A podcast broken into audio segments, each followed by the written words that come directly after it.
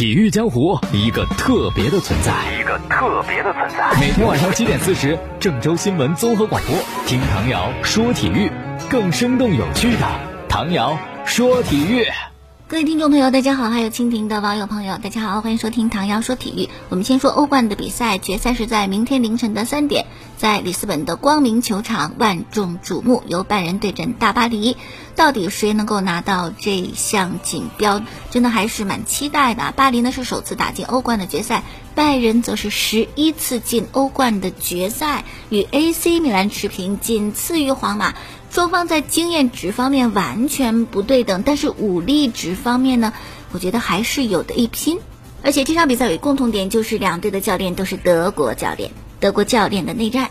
那么欧冠的决赛上呢，在这次德国教练交锋是两回，上一次是二零一三年拜仁的海因克斯对阵多特的克洛普。那这次会是谁能够赢呢？是巴黎的主帅图赫尔，还是拜仁的主帅弗里克？我相信支持拜仁的球迷会更多一些。而且拜仁确实强，莱万是吧？今年就金球奖取消了，要不然莱万很有可能金球先生。特别是如果欧冠再拿冠军的话，妥妥的金球先生。怪遗憾的是吧？偏偏今年就取消了。除了莱万之外呢，拜仁阵中还有另外一位，这球员饱受那些专业人士的推崇，比如说热刺主教练穆里尼奥，他就说这位球员现象级，绝对现象级。我觉得他是顶级的右后卫。顶级的左后卫，顶级的六号位、八号位、十号位，完全有能力胜任任何的位置。那么穆帅拼命夸的是谁呢？基米希。哎，巧了，赛前发布会，基米希作为拜仁的球员代表也出席了。谈到对手啊，基米希说得小心姆巴佩和内马尔的速度。另外呢，他还说欧冠决赛，哎呀，我们就把它看成普通的欧冠的比赛，不会跟之前有什么变化啊。我们已经做好了准备。那么，英格兰的名宿哈格里夫斯则认为，这个对大巴黎和内马尔是一机会。如果内马尔能够拿到欧冠的冠军，就能够跳出多年以来一直被梅西、C 罗压着的这个阴影。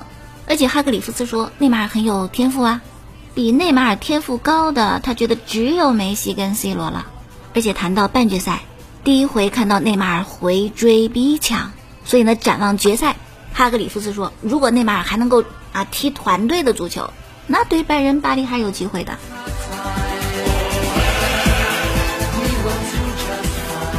巴黎的主教练图赫尔在赛前的发布会是这么讲的：首先得夸拜仁是吧？战斗力非常强，非常强大。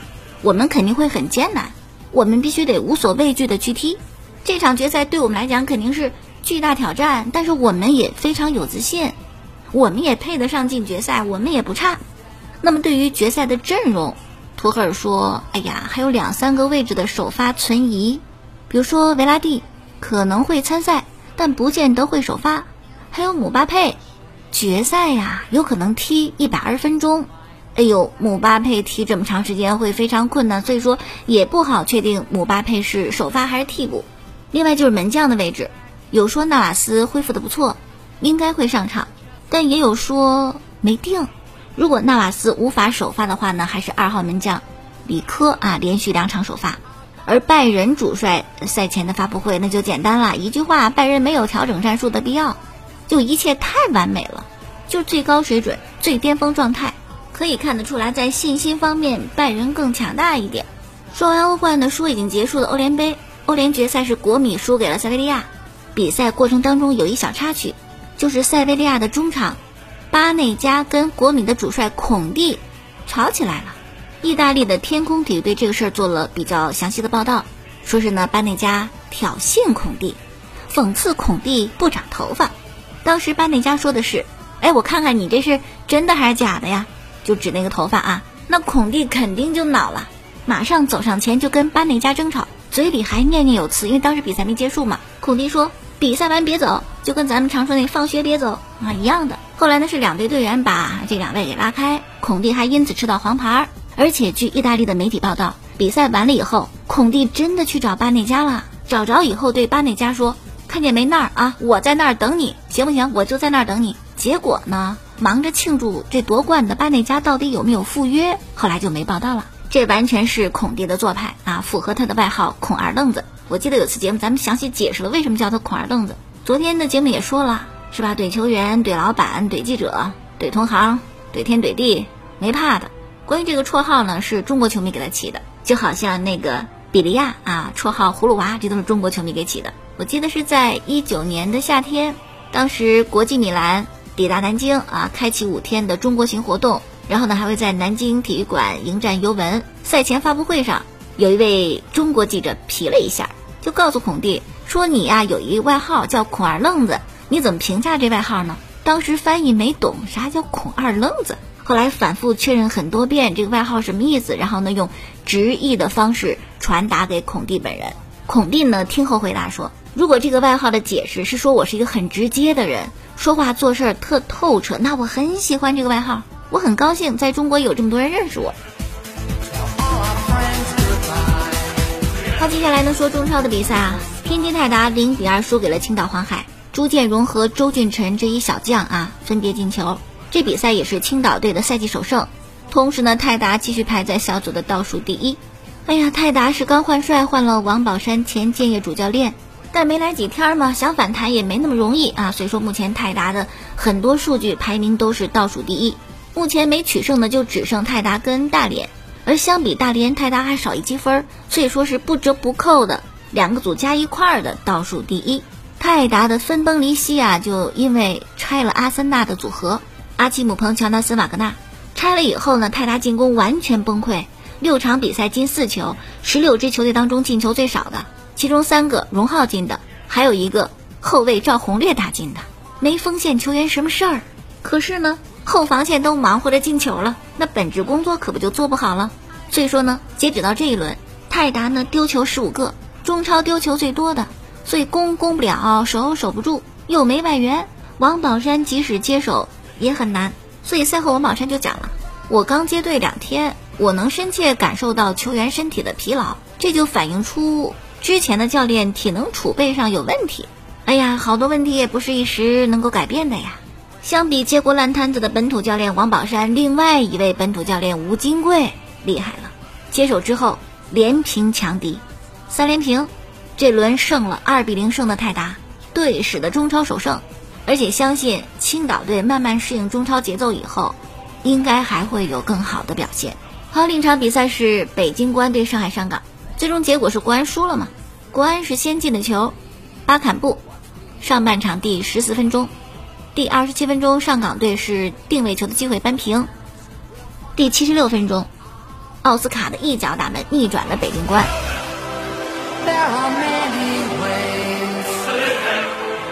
那么这场焦点大战当中啊，主裁马宁比较的抢镜。那么裁判抢镜不就是因为有争议判罚吗？列举出来的啊问题所在有这么一些，说开场阶段呢，马宁有两次争议判罚，先是阿瑙特维奇踩中了李磊的大腿，但是马宁没有任何的反应。随后不久，上港外援洛佩斯拼抢当中抬脚过高，马宁依旧没反应。随后比赛，上港的球员傅欢禁区前沿后方直接放倒了比亚拉，蒂出示黄牌。下半场，上港的杨世元中场后方踢到比亚拉小腿，但是马宁没有出牌。六十六分钟。国安的于大宝正面放铲杨世元被出示黄牌，但是当国安进攻的时候，上港的石科斜后方铲倒王刚，马宁你怎么又不出牌了呢？另外还有啊，就是上半场陈彬彬放倒王刚的时候呢，本来马宁判了点球，可后来查看 VAR 以后把这个国安的点球给取消了，改判任意球。在上半场结束的时候还有一问题，就是半场补时四分钟，但是马宁补了三分钟就吹停了比赛。这是列举出来的争议问题。赛后啊，上港主教练佩雷拉说：“我们打得挺困难，国安还先进球，但我们事后做了调整和改变，我们用了不同的方式来踢。这种改变使比赛变得平衡，而且队员今天的精气神儿特别好。”国安主帅热内西奥则说：“我们掌控比赛，无论控球率还是比赛内容，都是我们占优势，球员做的不错。但足球嘛，它就是唯结果论啊，很遗憾我没赢。”但如果以后都能照今天这么踢，我们肯定会赢更多比赛的。虽然国安主教练这么说，可是国安球迷不买账。球迷说：“你那是什么排兵布阵？你什么临场调整？你怎么会弄三后卫的阵型？这么保守的阵容，仙子输了气势，没有魄力，球队没有血性。其实啊，很多时候就是看结果，赢了，你的任何做法都是对的；没赢，都是错的。哪怕你这个选择是对的，但因为没有好的结果，它也是错的。唯结果论真的不太好。比如啊，球迷对热内西奥不满意，甚至还有媒体说，输了以后你还夸球队表现不错，如此下去帅位不保呀。好吗？你等着看，如果下场比赛国安赢得很漂亮，进了好多球，马上热内西奥哇，好棒一教练，阵容排得好，指挥有力，就是不能太短视啊。好，继续来看的就是中超第六轮结束以后呢，有一个五家扑救，其中呢有河南建业的门将吴野。吴野在我们对阵鲁能的比赛当中有很多次惊险的扑救，表现非常稳健，最高光时刻就是扑出了佩莱的点球。所以说呢，五家扑救，吴野排第一。那排第五的是杜佳，第四顾超，第三严俊凌，第二隋维杰。而河南建业呢，二十四号的傍晚六点钟还将对上海申花。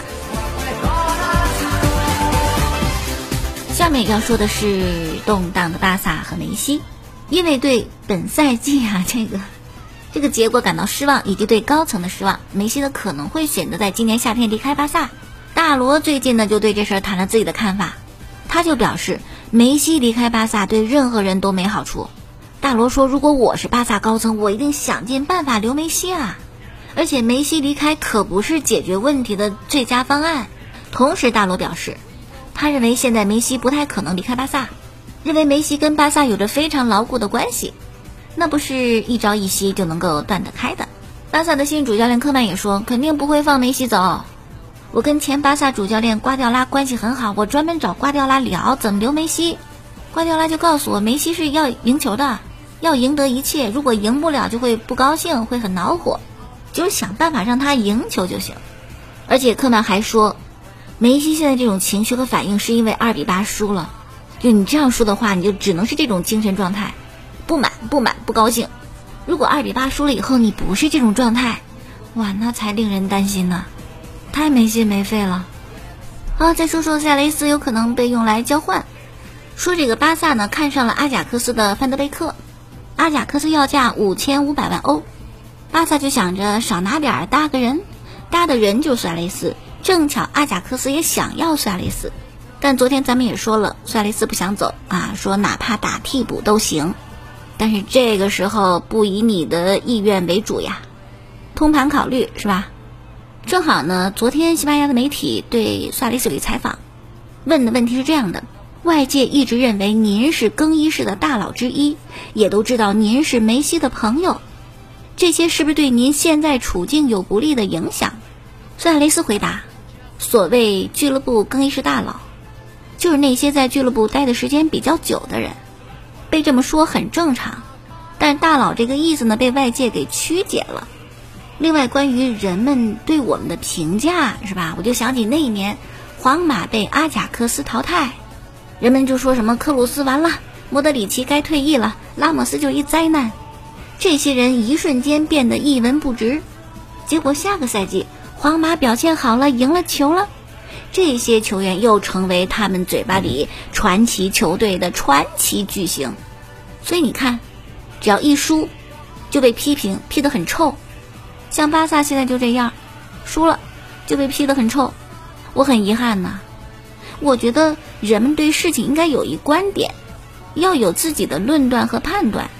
你不能今天同样一个东西啊，今儿是白的，明儿就黑的。没有连贯标准，也没有耐心，尤其记忆力很差。你昨天刚夸他，今天就批他；今天刚批完，明天又夸。说到跟梅西的关系呢，我为是梅西的朋友感到自豪。但这个不是赛场上的朋友，赛场上没朋友，赛场上只有目的一致、互相帮助的队友。不过场下，我和梅西真的是好朋友，非常幸运啊，跟他是好朋友。我们的友谊跟我们是不是在一块踢球没关系。好了，我觉得苏亚雷斯看的还是挺透的。那今天就到这儿吧，感谢大家收听过去的节目录音，在蜻蜓 FM 上搜索“唐瑶说球”，我的微信公众号搜索“唐瑶说体育”。节目在每天晚间七点半，还有第二天凌晨的一点四十播出。感谢收听，明天我们再见。